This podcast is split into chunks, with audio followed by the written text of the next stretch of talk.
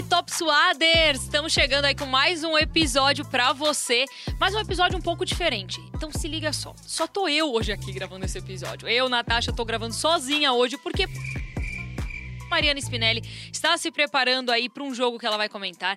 E Giovanna Del Carlo está no seu dia Disney, está descansando. E dia de descanso não é dia de trabalho. Mas nós não poderíamos deixar de vir aqui atualizar vocês sobre a Eurocopa Feminina. E é o seguinte: se você não está entendendo nada porque estamos falando tanto da Eurocopa Feminina, escuta o episódio passado. Foi um episódio especial que a gente gravou aí na última segunda-feira, mas subimos aí ao longo da semana falando sobre as expectativas em cima da competição, quais são as seleções favoritas e também quais quais são os quais são as craques que você vai poder assistir aí ao longo deste mês de julho pela ESPN e também pelo Star Plus. Vale lembrar que todas as partidas da Eurocopa feminina você assiste ao vivo aí pelo Star Plus. Então é isso. Vai ser um mês especial. Nós vamos vir aqui em dias que não são os dias que geralmente a gente sobe episódio, porque geralmente a gente sobe episódio toda sexta-feira. Mas provavelmente vão ter episódios que a gente vai subir aí no seu principal agregador de áudio ao longo aí da semana. A gente vai avisando pelas nossas redes sociais, porque é um mês diferente, a gente vai tratar esse mês com todo o carinho que ele merece. Afinal de contas, é uma competição gigantesca onde a gente está podendo ver aí as melhores jogadoras do mundo em campo pelas suas seleções. Liga só, nesse episódio especial sobre a Euro, nós comentamos sobre a melhor do mundo, Alexia Putelhas. No dia da gravação, a jogadora ainda não tinha se lesionado e a gente cita muito, muito, muito o nome dela, porque afinal de contas, nós esperávamos aí um desempenho sensacional da craque ao longo da Euro, mas ela acabou aí se lesionando. Infelizmente, ela rompeu o ligamento cruzado anterior do joelho esquerdo em um treinamento e pode ficar não só fora da Euro, mas também longe dos gramados por cerca de um ano. Se essa informação aí se concretizar, Alexia vai perder quase meia temporada pelo Barcelona. Infelizmente, é, essa notícia não é legal. Tô trazendo ela logo no começo desse episódio especial para vocês, porque a gente realmente falou bastante da Alexia no episódio que a gente gravou aí, é, o episódio extra, o episódio especial que nós gravamos aí no começo da semana. É gigantesca para a competição. Para o Barcelona também, afinal de contas, pode ser uma recuperação demorada para ela. A atleta postou até um texto super emocionante. É, emocionante no sentido, assim, de triste mesmo. Ela, ela fala bastante sobre isso nas suas redes sociais, como foi o impacto para ela em relação à lesão que ela acabou sofrendo. E é uma coisa bem triste, né? Mas, enfim, como falamos sobre ela muito, muito mesmo nesse outro episódio, tô trazendo essa notícia em primeira mão só para deixar atualizado mesmo para vocês. Mas agora algumas informações sobre os grupos. Então vamos lá. No grupo A nós temos Inglaterra, Noruega, Irlanda do Norte Norte e Áustria. Inglaterra e Áustria foi o primeiro jogo, foi o jogo que deu abertura aí à Eurocopa Feminina. Esse jogo aconteceu eu estou gravando numa quinta-feira. Esse jogo aconteceu ontem, na quarta-feira, dia 6 de julho, e a partida terminou aí em 1 a 0 para a Inglaterra. Foi um jogo com placar magrinho, uma quantidade de gols bem pequenininha, mas sabe por quê? Porque a quantidade que importava nesse jogo era a quantidade de público. Recorde aí na competição. Foram mais de 68 mil torcedores em Old Trafford para acompanhar a primeira partida da Eurocopa Feminina.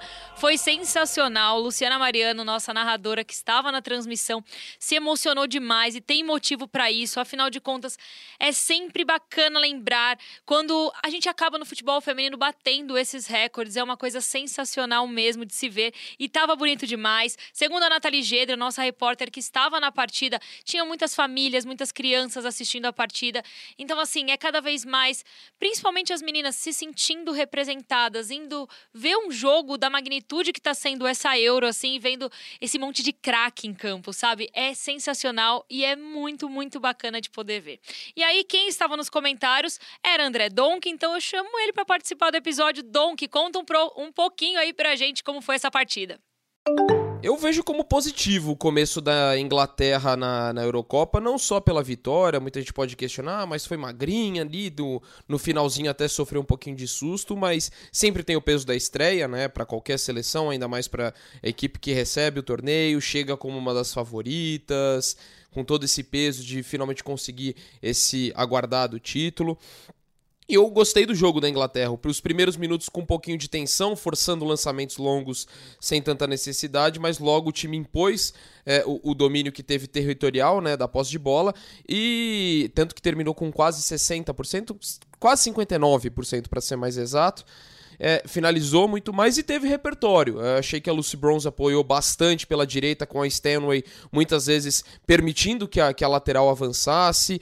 A, a, a Hemp fez uma grande partida, sobretudo no segundo tempo. A Beth Mead também sempre muito bem fazendo o gol da vitória. E não era um jogo fácil, né? A Áustria é, foi semifinalista da última edição e só levou um gol na competição inteira na edição passada, né? A Zinsberger, dos 22, 22 chutes que levou na, na Eurocopa passada, só um entrou no alvo e agora já igualou a marca, né? Com esse gol sofrido.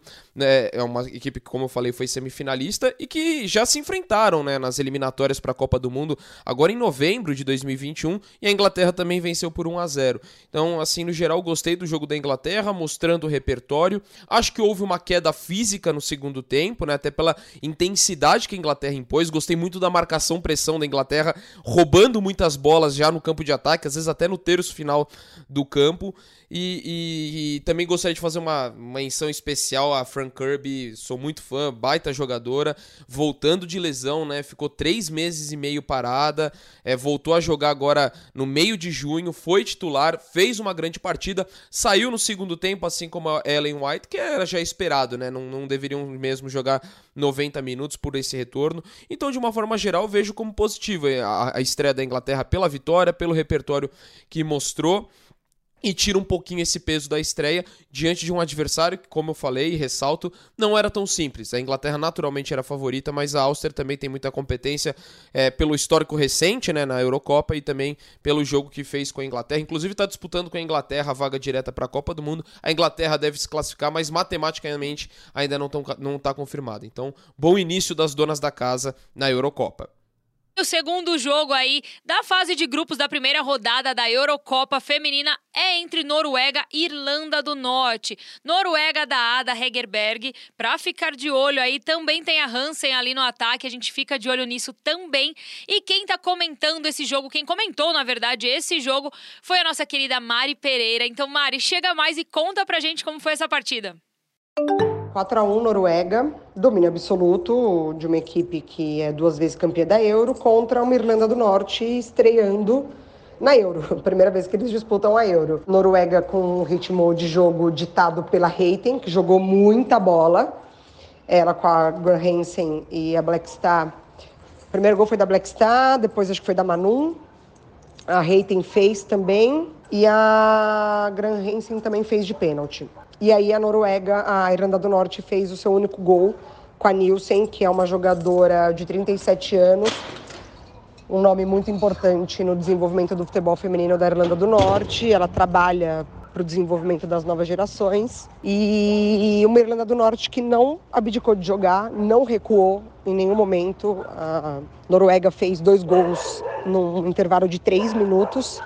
Foram três gols no primeiro tempo e aí no segundo tempo, a Irlanda do Norte vem, diminui e a Noruega vai lá e faz o quarto.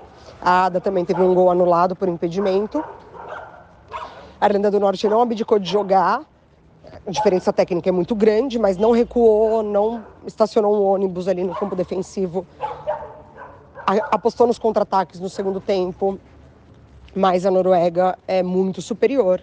E a Reiten, ditando o ritmo de jogo, jogadora do Chelsea, finalizou o placar aí de 4 a 1 para a Noruega.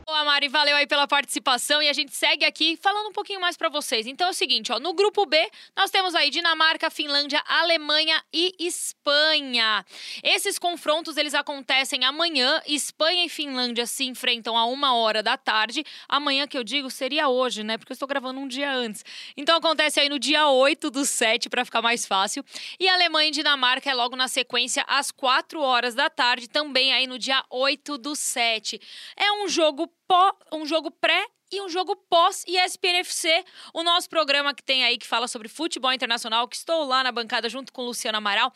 Inclusive, o ESPNFC está falando muito de Eurocopa Feminina, então vale ficar de olho nisso também, fã de esportes. E aí, nesse grupo, é o grupo tal conhecido aí como o Grupo da Morte, né? A Alemanha é a maior vencedora do torneio, oito vezes campeã. E temos também a Espanha, que mesmo sem Alexia Putelhas, vem forte aí na competição.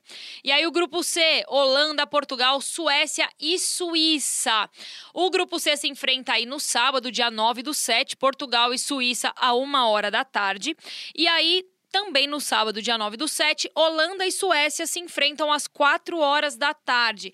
No sábado, nós também vamos ter ESPN FC. O ESPN FC começa logo depois dessa partida Holanda e Suécia, às 18 horas da, às 18 horas da tarde é boa, né? Às 6 horas da tarde.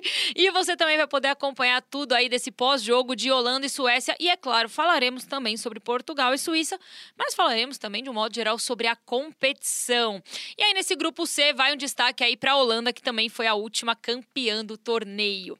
E no grupo D nós temos Bélgica, França, Islândia e Itália. E aí essa galera aí toda se enfrenta no domingo, dia 10 do 7. Bélgica e Islândia, 1 hora da tarde. França e Itália, 4 horas da tarde. E vale ficar de olho nessa França aí. França de Renard e Catotô. Então é isso, fã de esportes. Já dei as dicas do que você precisa consumir nesse final de semana já falei onde você pode consumir, que é tudo lá pela ESPN no Star Plus. Muitos jogos vão estar rolando também nos canais ESPN. Vale ficar de olho aí na sua programação, porque muita coisa tá rolando em relação à Eurocopa Feminina. Claro, fique também de olho aí no seu principal agregador de áudio. Afinal de contas, o Top Suado vai ser diferente esse mês. A gente promete voltar sempre com atualizações para vocês aí de casa. Então fica de olho, porque a gente vai estar tá sempre pingando por aí, trazendo informações, trazendo detalhes e sempre que possível, claro, contando com a participação aí dos nossos comentaristas, das nossas narradoras, dos nossos narradores, enfim, de todo mundo que está envolvido nessa grande cobertura, que é a cobertura da Eurocopa Feminina 2022. Por hoje é só, foi rápido, falei que era rápido, só para vocês ficarem, não sentirem falta, né, de um episódiozinho de, do Top Suado aí na sexta-feira. Mas é isso, galera, um beijo para todos vocês. Estarei de volta em breve e espero que ao lado das minhas companheiras Mariana Spinelli e Judeu Carlos. Um beijo!